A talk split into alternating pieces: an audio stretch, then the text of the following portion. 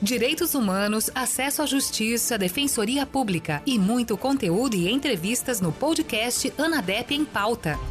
Aqui você ficará por dentro das principais novidades relacionadas à atuação da Associação Nacional das Defensoras e Defensores Públicos, uma das maiores entidades de classe da América Latina. Para saber mais, acesse nosso site anadep.org.br. Olá, eu sou Stephanie Guilandi jornalista da Associação Nacional das Defensoras e Defensores Públicos, e este é o podcast Anadep em Pauta. Neste primeiro episódio, vamos falar sobre o atual panorama da Associação Nacional das Defensoras e Defensores Públicos e fatos que marcaram a história da entidade que completa 37 anos no dia 3 de julho. A associação foi criada por um grupo de assistentes judiciários que, durante a Assembleia Nacional Constituinte, sensibilizaram parlamentares para incluir no texto constitucional a criação de uma instituição inovadora na garantia do direito a ter direitos, a Defensoria Pública. De lá para cá, foram muitas conquistas, inovações, lutas e união. Nesse período, a ANADEP esteve presente em todos os passos que desenharam esta instituição. Durante sua trajetória, teve 14 presidentas e presidentes, já mudou de sede e alterou seu nome para incluir a questão de gênero. Atualmente, é dirigida por uma diretoria que tomou posse em fevereiro de 2021. O grupo veio da chapa Integração, Diálogo e Ação para a Garantia de Prerrogativas e Direitos. O programa de hoje vai conversar com Ivana Ricarte, presidenta da NADEP, Rita Lima, vice-presidenta institucional, Augusto Barbosa, vice-presidente administrativo, e Flávio Vandeck, vice-presidente jurídico legislativo. Olá, nós do podcast Anadep em Pauta agradecemos a participação de todas e de todos. E já gostaria de iniciar o programa de hoje perguntando à presidenta da Anadep, Ivana Ricarte, sobre o atual panorama da Associação Nacional. Doutora Ivana, quantas associadas e associados a Anadep representa atualmente e como tem sido esse trabalho de articulação e engajamento a nível nacional? A Associação Nacional das Defensoras e Defensores Públicos reúne defensoras e defensores públicos de todas as 20 sete unidades da federação.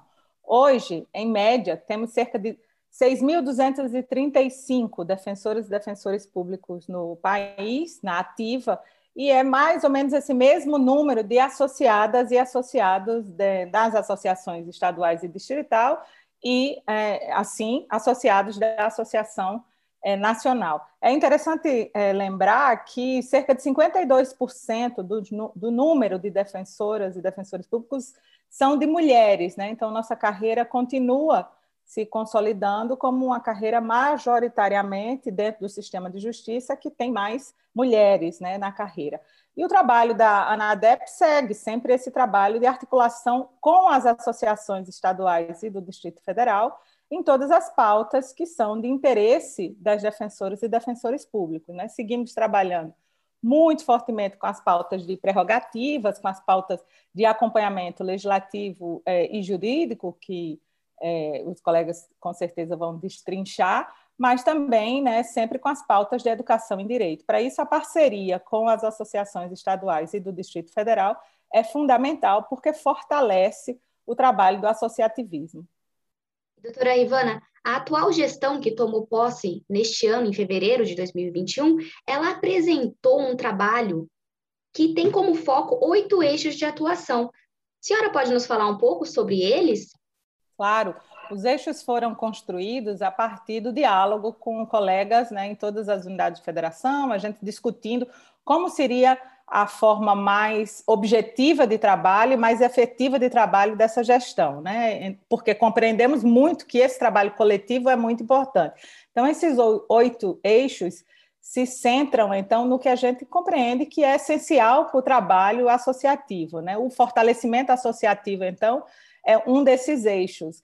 E a gente entende a importância de cada vez mais os colegas em todas as unidades da federação possam compreender a importância dessa participação política associativa, possam compreender a importância de se manterem associados e de participarem da vida associativa. Um segundo eixo de trabalho é a defesa institucional. Compreendemos que isso é o coração, a missão é, da ANADEP, fazer essa defesa no âmbito legislativo, aqui no âmbito do judiciário, das nossas prerrogativas, dos nossos direitos, né, para poder, então, defendermos o fortalecimento da defensoria pública e de cada colega defensor e defensor público. O diálogo interinstitucional, compreendemos que é, inclusive, esse outro eixo que dialoga com a defesa institucional, porque o diálogo interinstitucional, o que a gente é, imagina aqui de trabalho, e é isso que a gente está fazendo, é para além do diálogo com as associações estaduais e do Distrito Federal, dialogar com outras entidades, né? com o próprio CONDEG também, e, mas principalmente com outras entidades também de carreiras. Né? Então, o FONACAT, a Frentas, diálogos, e aí então a presença é, no, nos diálogos com o CNJ também, e outras entidades, o IDDD, o IBCCRIM, agora há pouco mesmo estamos realizando, ainda está em curso, é, um curso né, com, com esse diálogo formado junto com o IDDD, um curso de capacitação, gerando esse fruto aí. Então, compreendemos que esse diálogo é essencial. A comunicação associativa é um outro eixo de trabalho que desde o início da, da, gestão temos investido muito nessa ampliação e nesse fortalecimento, na presença da ANADEP nas redes, porque entendemos que ainda mais na pandemia a comunicação se torna cada vez mais essencial. Isso tanto para o diálogo para os colegas, né, para que a gente possa informar e comunicar aos colegas os trabalhos que estão sendo feitos, mas também essa informação para a sociedade, que a gente possa, então, é, deixar mais claro qual é o trabalho de cada defensor e defensor público, que isso, então, fortaleça a defensoria pública.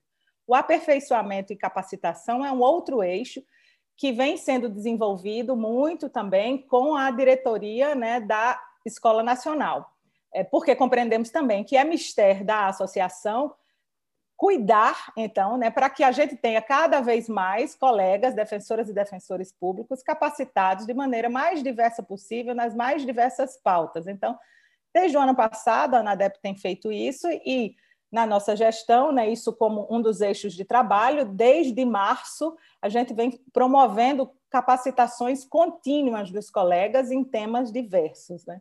A atuação afirmativa de gênero e raça é um outro eixo de trabalho, a gente compreende, então, é, especificamente de gênero, posso dizer que a primeira vez na gestão temos na presidência e vice, primeira vice-presidência duas mulheres, né? E aí a diretoria toda aí contando com 13 mulheres, e a gente compreende que é importante estimular essa participação política das mulheres nas defensorias, nas associações, é, e poderia apontar aqui como uma atuação de raça, principalmente o desenvolvimento da campanha deste ano também, e isso é um norte, é bom sempre frisar, não para um único ano de trabalho, isso é um norte de trabalho, porque compreendemos que precisamos evoluir sempre nessas duas práticas, de gênero e de raça. Né? A pesquisa e desenvolvimento é um outro eixo de trabalho, e aí eu cito que vamos lançar agora, né, nos próximos meses, o segundo mapa da Defensoria Pública, fruto já desse trabalho, com foco no desenvolvimento da pesquisa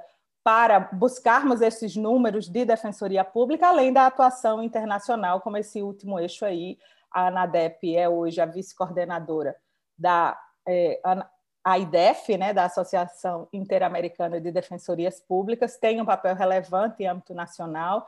Agora, muito recentemente, foi admitida como instituição consultora né, do, de um dos sistemas da ONU, então isso também nos eleva na atuação internacional. Agora, doutor Flávio, o senhor está à frente da vice-presidência jurídica legislativa.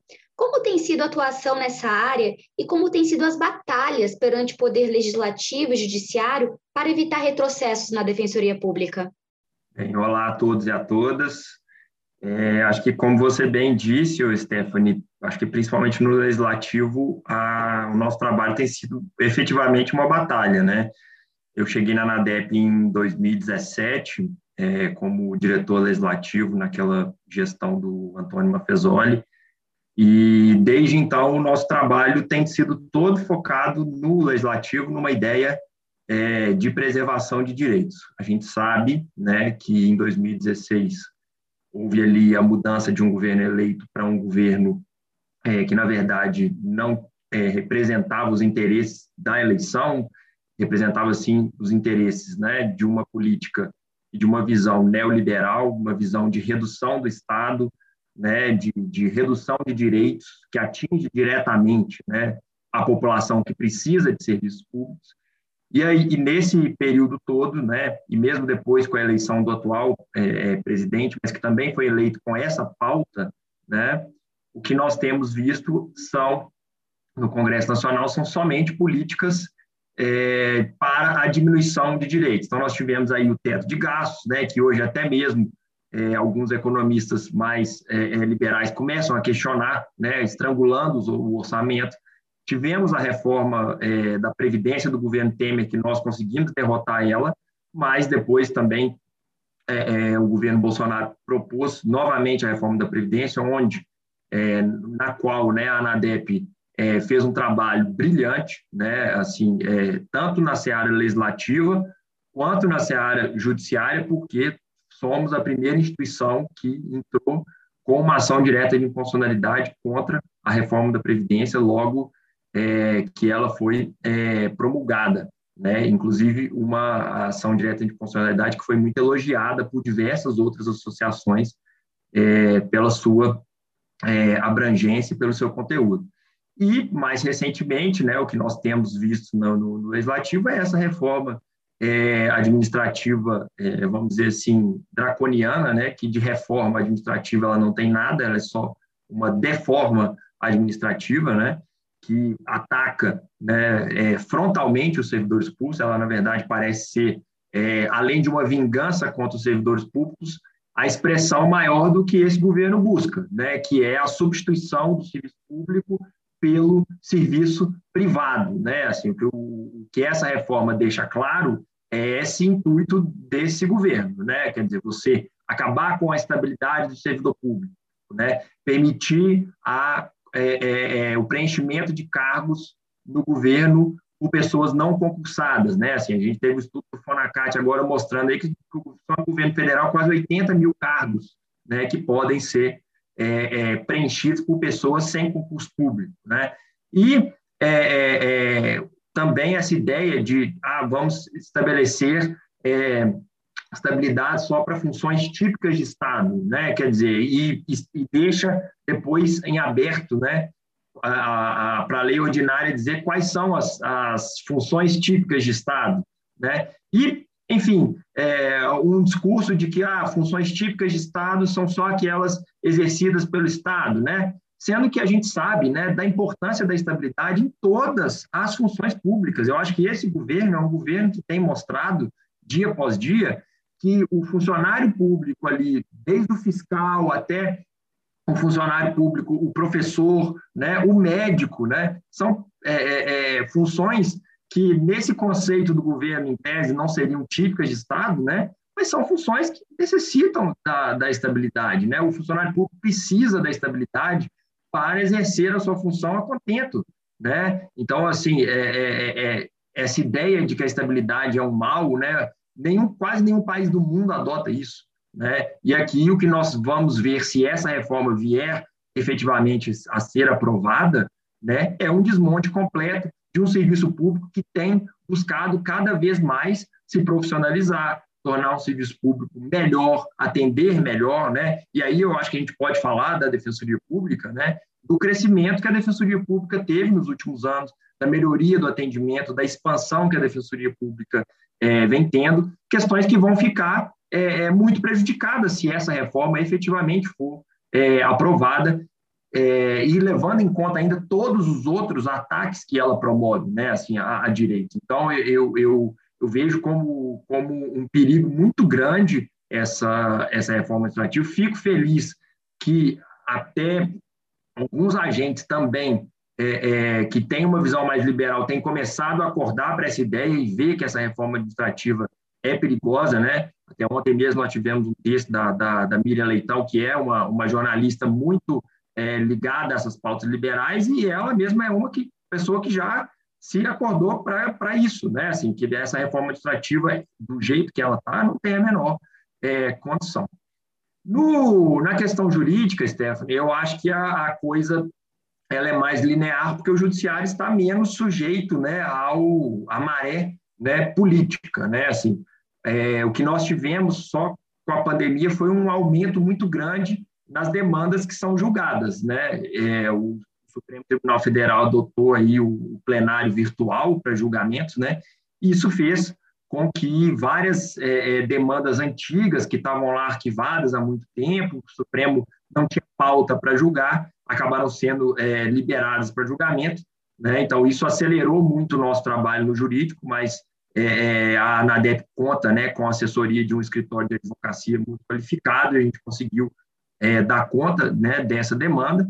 E nesse período, assim, nós tivemos é, demandas, alguns retrocessos, sim, Acho que a questão do, do foro prerrogativa é, foi uma que, que nós tivemos. Nós tivemos também é, ganhos, né, e eu destaco aí a, a, a, DPF 384, né, que foi um reforço né, à nossa autonomia, né, foi uma vitória importantíssima num momento de restrições orçamentárias, né, no momento em que o Poder Executivo tenta se arvorar né, para cima dos orçamentos dos órgãos autônomos, e nós tivemos essa, essa reafirmação né, da autonomia da Defensoria Pública, e também é, a ANADEP não atua só em pautas corporativas, né? então nós tivemos também diversos é, amigos curi, né, em que a ANADEP atuou também em pautas que não são necessariamente pautas que interessam ao, aos defensores, mas sim né, ao público-alvo da defensoria. Né? Então, assim, a, a, a população carcerária, a mulher vítima de violência, pauta da saúde e outras questões também.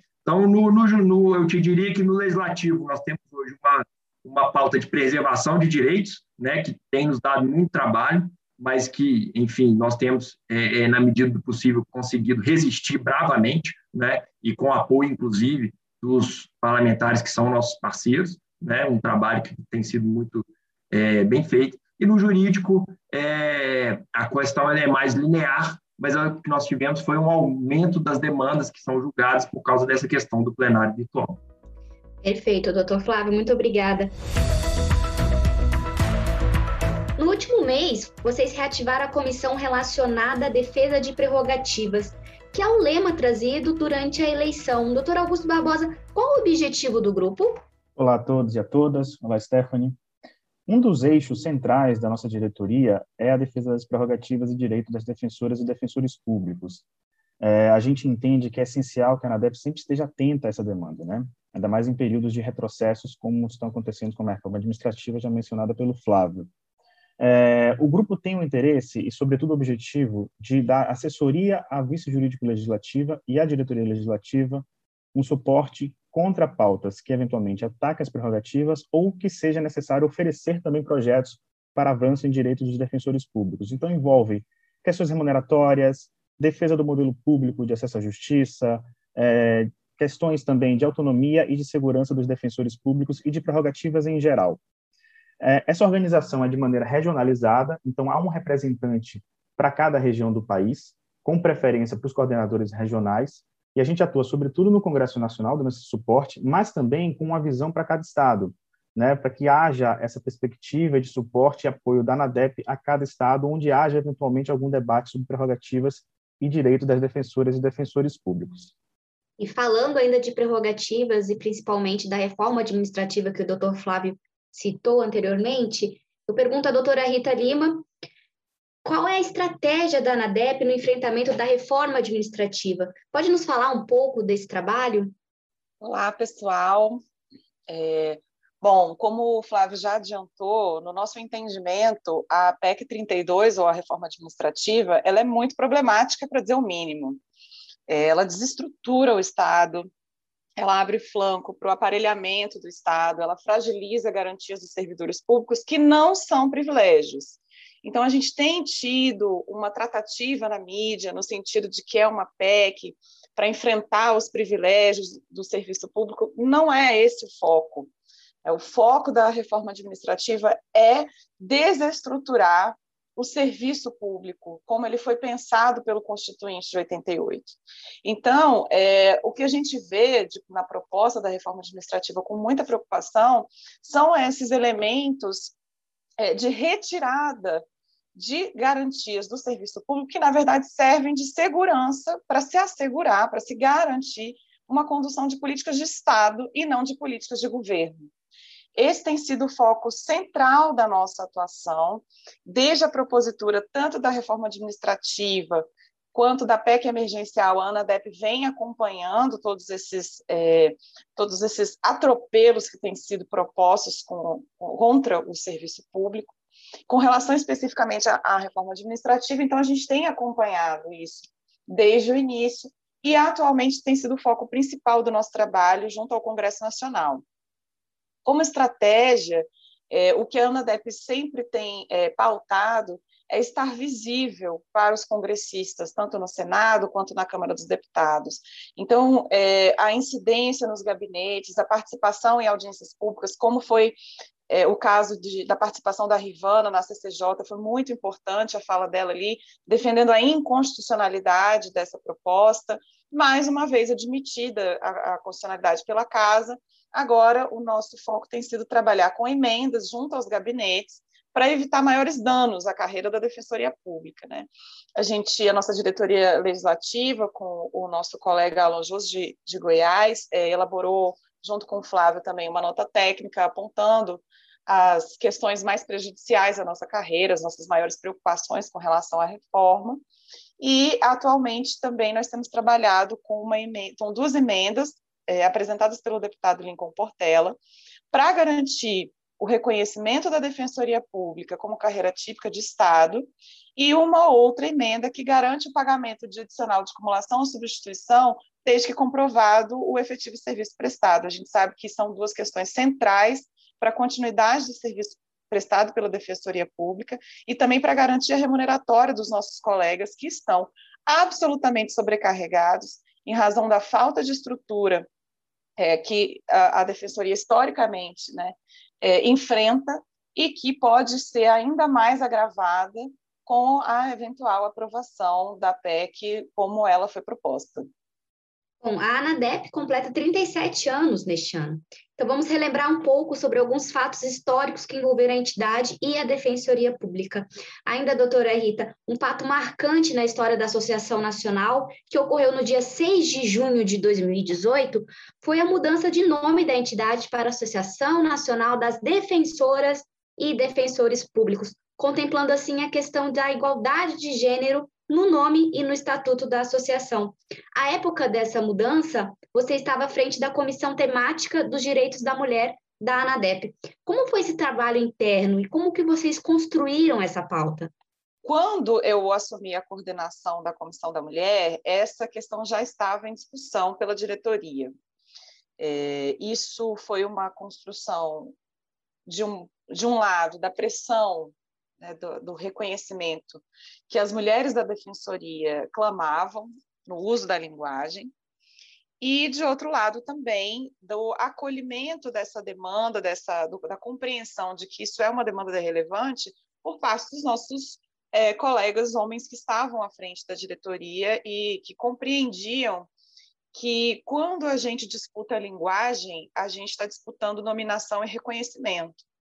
Então, é, à época, o trabalho foi de articulação das mulheres da Comissão da Mulher, das mulheres da coletiva Mulheres Defensoras Públicas do Brasil, é, no sentido de convencer as diretorias de que a linguagem, assim como tudo que é construído culturalmente, não é neutra, que quando a gente faz a utilização, se a gente nomina a nossa instituição, a gente dá o um nome do nosso grupo, sem visibilizar a maior parte dele, que são as mulheres, porque à época, inclusive, nós fizemos um levantamento e as, as mulheres eram a maior parte das associadas da ANADEP, é, a gente deixa de dar reconhecimento à existência desse grupo, que também ocupa ou ocupava, eu gosto de pensar, minoritariamente os espaços de poder na nossa instituição, e aqui falando da instituição associativa. Né? É, então, esse foi um trabalho de, de muito diálogo e de muito estudo para se justificar de uma forma muito tranquila para os colegas que é, essa pauta e essa demanda ela não é apenas uma cosmética da nossa do nome ou do nosso estatuto. Ela é uma, um marco no reconhecimento da importância da, da, da reflexão a respeito das questões de gênero dentro da Defensoria Pública. Então, isso veio é, num contexto de expansão dessa pauta dentro da ANADEP, isso veio num contexto de, logo após nós aprovarmos a campanha da mulher, e isso é, resultou frutos. Isso não é apenas é, retórico ou simbólico, disso resultaram frutos. Né? O reconhecimento das mulheres nos espaços da ANADEP é, gerou o que nós temos hoje. Por exemplo, pela primeira vez, duas mulheres nas duas, é, nos dois cargos principais, digamos assim, da presidência, e várias mulheres compondo a diretoria, com um olhar crítico de gênero e de raça, porque são questões estruturais e que não devem estar desarticuladas, pensando também todas as outras vulnerabilidades. Então, isso tem é, fomentado um outro olhar diferenciado para o trabalho na ANADEP. Então, para nós, foi, foi um reconhecimento de uma conquista muito importante para as associadas da ANADEP. E se me permite é, apenas fazer uma complementação, é, esse movimento, né, ali de 2018, gerou que as outras associações, ou seja, as associações dos estados e do Distrito Federal, né, têm é, seguido essa mesma linha. Hoje, se eu não me engano, mais da metade das associações é, fizeram também essa adequação de gênero no seu nome, até é, São Paulo foi uma das. Eu, eu, não diria que a última, porque existem outras que a gente ainda está esperando que faça a adequação, mas uma das últimas, assim, nesse ano em que a gente vivenciou esse processo aí, eu não sei se o Augusto pode também né, narrar um pouco como é essa experiência no Estado da, da mudança, né? E dessa adequação aí, eu acho que poderia ser uma complementação muito boa para esse ponto. Ah, esse foi um, um, processo em São Paulo muito interessante, muito rico, que na verdade já aconteceu em diversos outros estados, né? Essa iniciativa da ANADEP teve reflexo é, em, salvo engano, 14 ou 15 estados. São Paulo foi o mais recente. A gente fez uma assembleia bastante grande, inclusive, que contou com a participação da Rivane e da Rita, é, inclusive com falas, demonstrando a importância dessa inclusão na linguagem da associação, tanto no seu nome quanto em mudanças estatutárias, e traz uma proximidade muito maior, né, tanto dos associados, mas sobretudo das associadas, que são a maioria da Defensoria Pública em todo o país. Os dados da ANADEP demonstram isso, não só em âmbito nacional, mas nos diversos estados de São Paulo é um deles.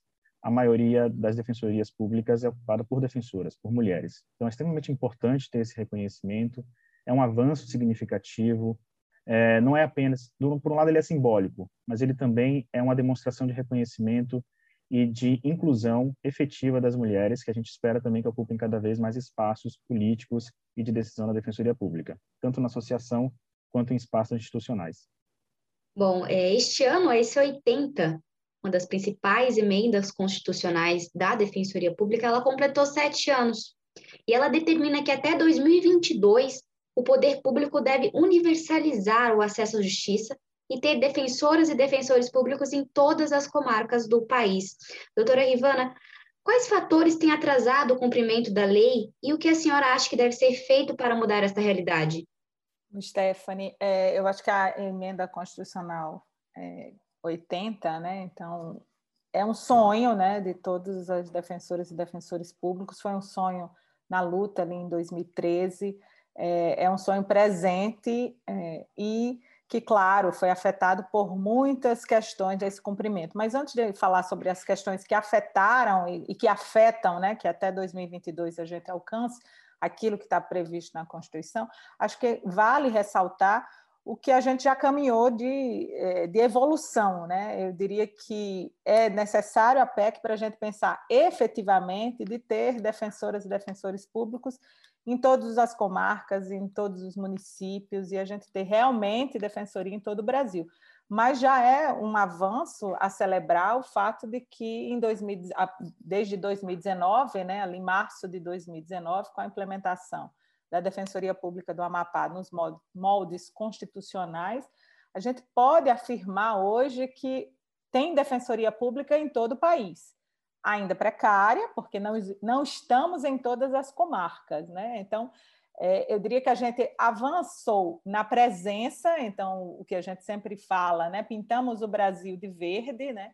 Mas está em todos os estados é esse ponto de partida, né? A gente vive essa fase de regulamentação, de implementação dos direitos das garantias da instituição, da carreira, da autonomia orçamentária, da iniciativa de lei, né? E isso não é igual em todo o país. A gente precisa estar em todos esses lugares e os dados que, como eu ressaltei, né, no segundo mapa da Defensoria, que vai ser lançado agora no mês de julho, é, um, um, produto da ANADEP e do IPEA, né, mostra que houve esse avanço numérico, o, o número hoje né, da presença de defensoras e defensores públicos na comarca de cerca de 42%, né?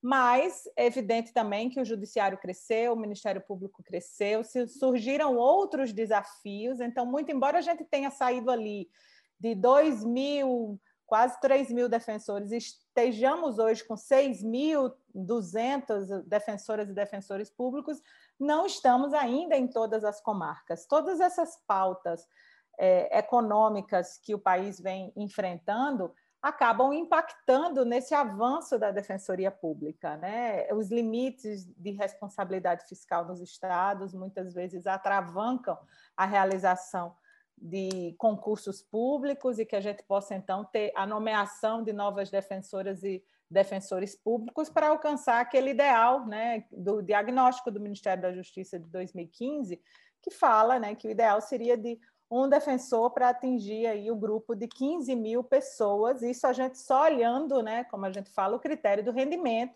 que não é o único critério de recorte de atendimento da Defensoria Pública. Né? Então, é, hoje, na situação que a gente está, com o número de defensores que a gente tem, com a população que o Brasil tem, com o avanço né, também da situação de pobreza no país, o que amplia aí o.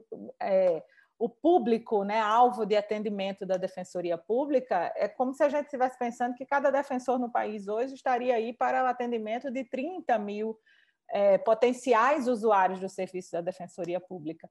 Então, por, por muito mais a gente tenha crescido, é claro que precisamos né, crescer mais, é claro que precisamos avançar, como você bem frisou, estamos no sétimo ano da emenda constitucional, é, e então a gente, enquanto diretoria da ANADEP, segue né, trabalhando com esse diálogo do Poder Executivo, as pautas como é, o Flávio mencionou antes, a Rita é, fez um recorte muito importante aí dos trabalhos que estão sendo da reforma administrativa, e nesses diálogos o que a gente vem sempre é, mostrando é o impacto dessas reformas, o impacto desses projetos de lei na Defensoria Pública, no sentido de impedir né, é, esse crescimento que está constitucionalmente previsto. Né? Sem defensoria pública presente nas comarcas, não há democracia, isso a ministra Carmen Lúcia falou há pouco é, no webinário agora no mês de maio, né? A defensoria pública é o Brasil que deu certo.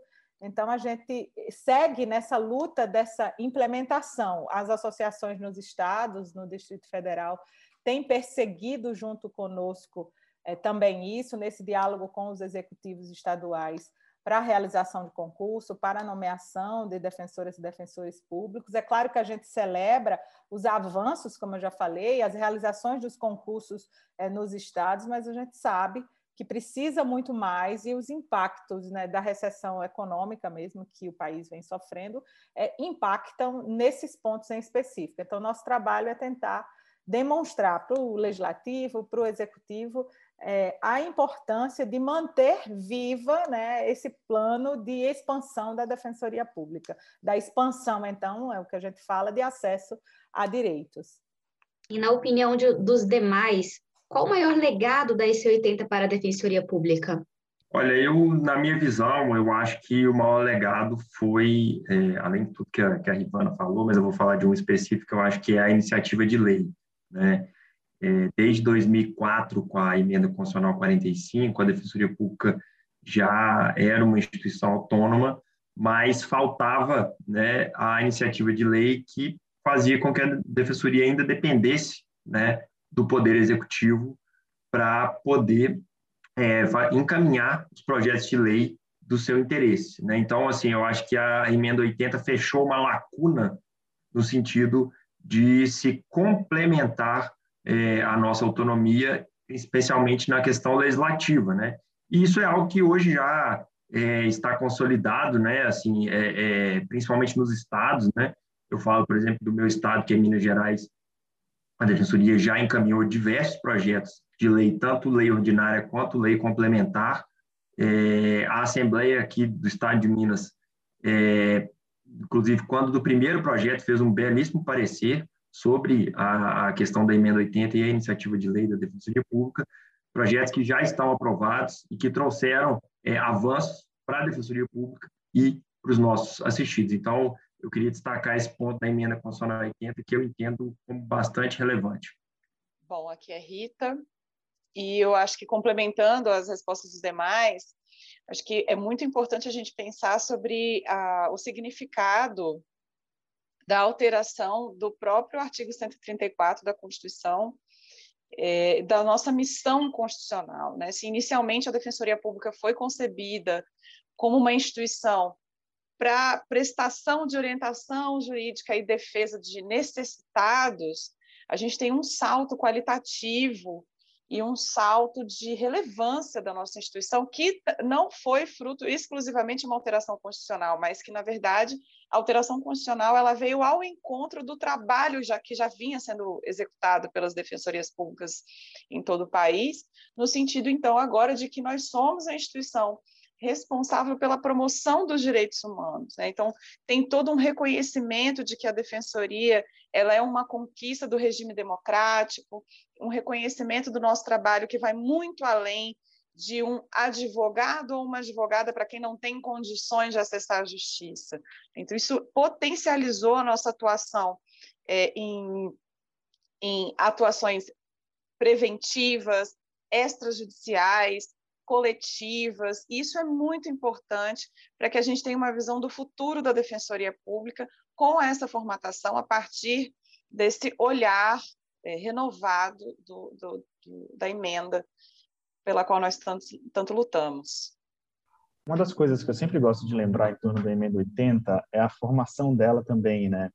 A emenda 80, na minha visão, ela é uma consolidação de todo um trabalho de muitos anos, do ponto de vista doutrinário, jurídico e político da Defensoria Pública, de se definir enquanto instituição autônoma, de se definir enquanto instituição essencial para o sistema de justiça e para a democracia brasileira. E a emenda 80 tem todo esse arcabouço, né?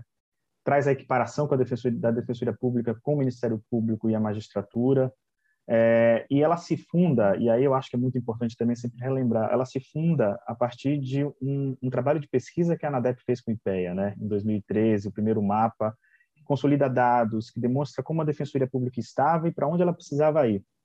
E ela chega na, no Congresso Nacional e resulta num avanço normativo significativo, que a gente vê hoje também com a expansão da Defensoria Pública, ainda não está no ideal, mas avançou bastante. E, por fim, complementando um outro aspecto que é relevante, é a definitiva separação da defensoria pública da advocacia. Acho que são é, atuações extremamente relevantes que encontram pontos parecidos, mas são pontos diversos, né? Complementando até o que a, o que a Rita e o Flávio disseram, dessa atuação coletiva, da educação em direitos, da solução extrajudicial, da atuação, inclusive, política da defensoria pública, é, ela se diferencia da advocacia pública, ela tem seu espaço específico no, no contexto da Constituição Federal. Então, a emenda 80 eu acho que foi um avanço muito significativo para a Defensoria Pública, mas, sobretudo, o processo da justiça e o sistema de justiça brasileiro. Eu acho que eu acrescentaria aí no que o Augusto mencionou também, que ela é, mostra também o, a, a, o fortalecimento do trabalho associativo, né? porque toda a conquista em torno da emenda foi uma conquista de união de esforços né, de defensores e defensores públicos, das associações dos estados, do Distrito Federal, aqui da ANADEP, nesse, nesse trabalho no Congresso, né, um trabalho que a gente sabe que é, é lento, mas precisa ser constante, né, e essa constância é, da presença é, das associações nessas pautas legislativas é, mostram frutos como esse, né? Então, eu acho que a, é, a, emenda 80 é tudo isso, né? É a gente lutar pelo avanço da defensoria em todo o país, é a gente celebrar essas conquistas, né, que, como o Flávio bem mencionou aí, da, da autonomia, consolidar a nossa missão institucional, é trazer essa equiparação, é dar significado também, né, de muitas das nossas prerrogativas de atuação, ela significa né, isso. Então, o, os nossos poderes enquanto defensoras e defensores públicos na atuação, elas ganham mais significado a partir da, é, da emenda constitucional 80. Bom, e nos últimos anos também, como dito anteriormente, a Defensoria Pública avançou bastante devido a iniciativas legislativas como a IC 45 e a LC 132. Doutor Flávio, como tem sido o desafio para mostrar para o poder público sobre a importância da instituição para a sociedade e incentivar que haja mais instrumentos legislativos para sua ampliação a nível nacional? Pode nos falar um pouco dessas leis que foram aprovadas no passado e fazer um paralelo com a realidade atual? Olha, Stephanie, essa é a parte boa, assim, a parte melhor do trabalho associativo, né? Que é quando a gente vai é, tratar de buscar é, cres crescimento institucional, autonomia, melhorias, né? Que se refletem é, em prol dos nossos assistidos, né? Eu acho assim que é, se a gente ainda que algumas defensorias públicas sejam anteriores à Constituição de 88, né, a gente pode dizer que a Constituição de 88 é mais ou menos a, a certidão de nascimento da defensoria pública, né, porque graças à luta né, de defensores e defensoras incansáveis que foram para Brasília de ônibus na época, né, e passaram dias difíceis, né, lá é, é, essas pessoas conseguiram que é, o texto constitucional, embora com a resistência de muitos, é, é, tivesse a previsão do artigo 134 da Defensoria Pública. Né? Então, esse é, foi o grande marco, vamos assim dizer, né? a constitucionalização do modelo público de assistência jurídica. Né? O estabelecimento ali naquele documento tão relevante, né? aquele momento político tão relevante, o estabelecimento de qual seria o modelo de assistência jurídica que nós buscaríamos, né? E a partir daquele momento, né, que a gente muitos dizem ser, né, efetivamente a certidão de nascimento, a Defensoria Pública só é, cresceu, né, só se expandiu. Nós tivemos aí, vamos assim dizer, quase que é, 20, é, 28 anos, né, quase 30 anos de um crescimento é, é, é, da Defensoria Pública, né, sem, sem, sem, sem que a gente visse talvez retrocesso, né? Então nós tivemos aí em 94 a Lei Complementar 80, né, que é a Lei Complementar Nacional da Defensoria Pública, que também foi fruto do trabalho incansável de muitos colegas, né, é, é, e da ANADEP, né, na época houve muitas pressões, inclusive do Ministério Público na época, para que a Defensoria Pública não tivesse certas prerrogativas. Então, um trabalho muito importante né, dos colegas que estavam na Defensoria Pública, inclusive na ANADEP na época. Né? 2004, outro marco relevantíssimo para a Defensoria Pública, que foi a Emenda Constitucional 45, é, chamada Emenda da Reforma do Judiciário, quando a Defensoria Pública conseguiu, né, finalmente, a sua autonomia, né, que é, sem dúvida, o instrumento mais importante para o exercício das nossas atribuições. Por quê? Porque o defensor público ele atua é, é, no, na maioria das vezes, contra o Estado. Né? Assim, até mesmo quando o defensor público atua na seara criminal, né, o defensor público precisa ter autonomia para poder exercer a defesa plena. Né? Mas o que a gente vê também na esfera civil são atuações diuturnas contra o Estado. Né? Assim, a área da saúde, por exemplo, é um, é um exemplo é, muito claro né, no qual a Defensoria Pública exerce hoje um papel de destaque, né? E sem autonomia, né, sem poder ter autonomia de uh, atuar contra o, a, o, próprio ente federativo do qual a Defensoria Pública faz parte, né, você teria ali uma atuação é, tolhida. Né? Depois, outro marco muito relevante que nós tivemos foi em 2009, né, a Lei Complementar 132, que trouxe mais avanços e mais prerrogativas em relação ao que já havia na, na Lei Complementar 80, estabeleceu uma questão que eu considero de suma importância, né, que é a questão da atuação extrajudicial da Defensoria Pública, né, assim que é, é, é a nossa ideia de buscar sempre desvincular a Defensoria Pública da atuação do Poder Judiciário, porque a Defensoria Pública não é né, um, um, um apêndice do Judiciário, a Defensoria Pública ela tem o poder de resolver os conflitos por ela própria, né? E, e esse estabelecimento dessa da, dessa previsão legal, ela foi muito importante nesse sentido, né? De trazer ainda mais essa consciência.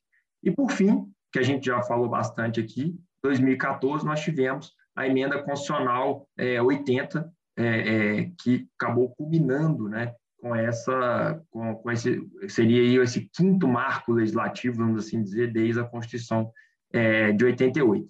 Eu disse 28 anos porque de 2016 para cá, né, infelizmente, o que a gente tem visto é uma pauta legislativa é, é, de retrocesso. Né? Assim, a gente tem é, é, resistido a isso, mas infelizmente aquele momento, né, onde é, a gente trabalhava sempre, a gente sempre caminhava para frente, ele deu uma interrompida. Mas eu sou um eterno otimista. Isso eu acho que é um momento, né? Assim, nós estamos vivendo um momento de retrocesso, um momento de resistência, faz parte. Né? A história ela é pendular, né? Então a gente tem momentos de maiores avanços, momentos de retrocesso, mas os momentos de avanço vão voltar, né? E a Defensoria Pública ainda tem muito que crescer, né? Ainda tem muito que conquistar, e eu acho que nós vamos voltar a, a, é, é, a ter um momento, né? Em, muito em breve, se Deus quiser, em que a gente vai poder é, focar prioritariamente nessas pautas, né? Deixar de sair, sair um pouco da defensiva, que é onde nós estamos hoje, para preservar tudo aquilo que é que as nossas, a, a, os nossos antecessores conquistaram, né? E é, é, resistir bravamente para que quando o ambiente político estiver melhor, a gente possa voltar a caminhar de novo e estabelecer novos marcos importantes para a Defensoria Pública é, brasileira. Isso aí, assim esperamos, né? Bom, finalizando nossa conversa de hoje, gostaria que cada um de vocês deixasse uma mensagem para nossos ouvintes e seguidoras e seguidoras. Começando por você, Augusto. Primeiro, que sigam acompanhando o podcast da ANADEP. É, acho que é uma iniciativa super legal de aproximação da diretoria é, em relação aos associados. Segundo, que continuem é, acompanhando a, as atividades, os trabalhos da associação. É muito importante para a gente ter os associados e as associadas por perto, é, dando é, sugestões, cobrando também, mas, sobretudo, participando, se envolvendo. É, eu entendo que a, a, Associação Nacional, assim como as estaduais, a gente forma uma grande comunidade de defensores públicos, e a comunidade ela depende disso, dessa proximidade, dessa troca de ideias, dessa convivência. Às vezes difícil, mas em regra é extremamente importante para a gente. Então, a gente espera que vocês sigam acompanhando, sigam participando, sigam se envolvendo, sigam ajudando e, e estando ao nosso lado nesse, nesse período, que a gente sabe que é difícil, mas exatamente é a união que faz com que a gente consiga atravessá-lo e possa, como o Flávio disse agora há pouco, alcançar resultados melhores adiante. Qual mensagem você, doutora Rita, pode deixar para os nossos ouvintes? Bom, pessoal, eu quero agradecer a todos e todas que nos escutaram. É, e dizer que para mim é um orgulho estar tá na ANADEP, na representação dessa carreira que tanto é, me honra é, fazer parte. E espero que esse podcast seja uma forma de a gente aproximar o trabalho da diretoria, da nossa Associação Nacional, de todos os nossos colegas, os nossos colegas que estão aí se dedicando no front e que são a razão de ser de toda a nossa legitimidade conquistada, de todo o trabalho político que a gente faz. É isso. Obrigada. Agradeço. E você, doutor Flávio? Eu também queria agradecer a todos e todas que, que nos ouviram hoje e a minha mensagem é a mensagem de associativismo.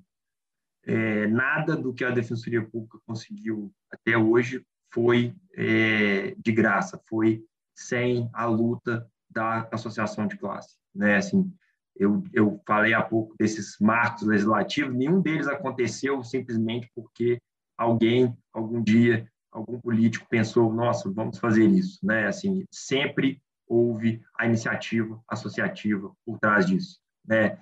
E, especialmente no momento hoje em que a gente está vivendo todo esse retrocesso, né? Toda essa, essa esses ataques, estar unidos né, é o mais importante, porque os nossos inimigos, né, assim, o, o grande capital, né, os neoliberais, aqueles que querem destruir o Estado, né, que querem passar tudo para a iniciativa privada, como se ela fosse melhor, eles estão unidos contra nós. Então, nós temos que estar unidos também e continuar, como Augusto disse, porque é, é, isso vai passar, essa tempestade vai passar, e quando isso passar, a gente vai poder voltar unidos a crescer mais ainda. Então, a minha mensagem é de associativismo.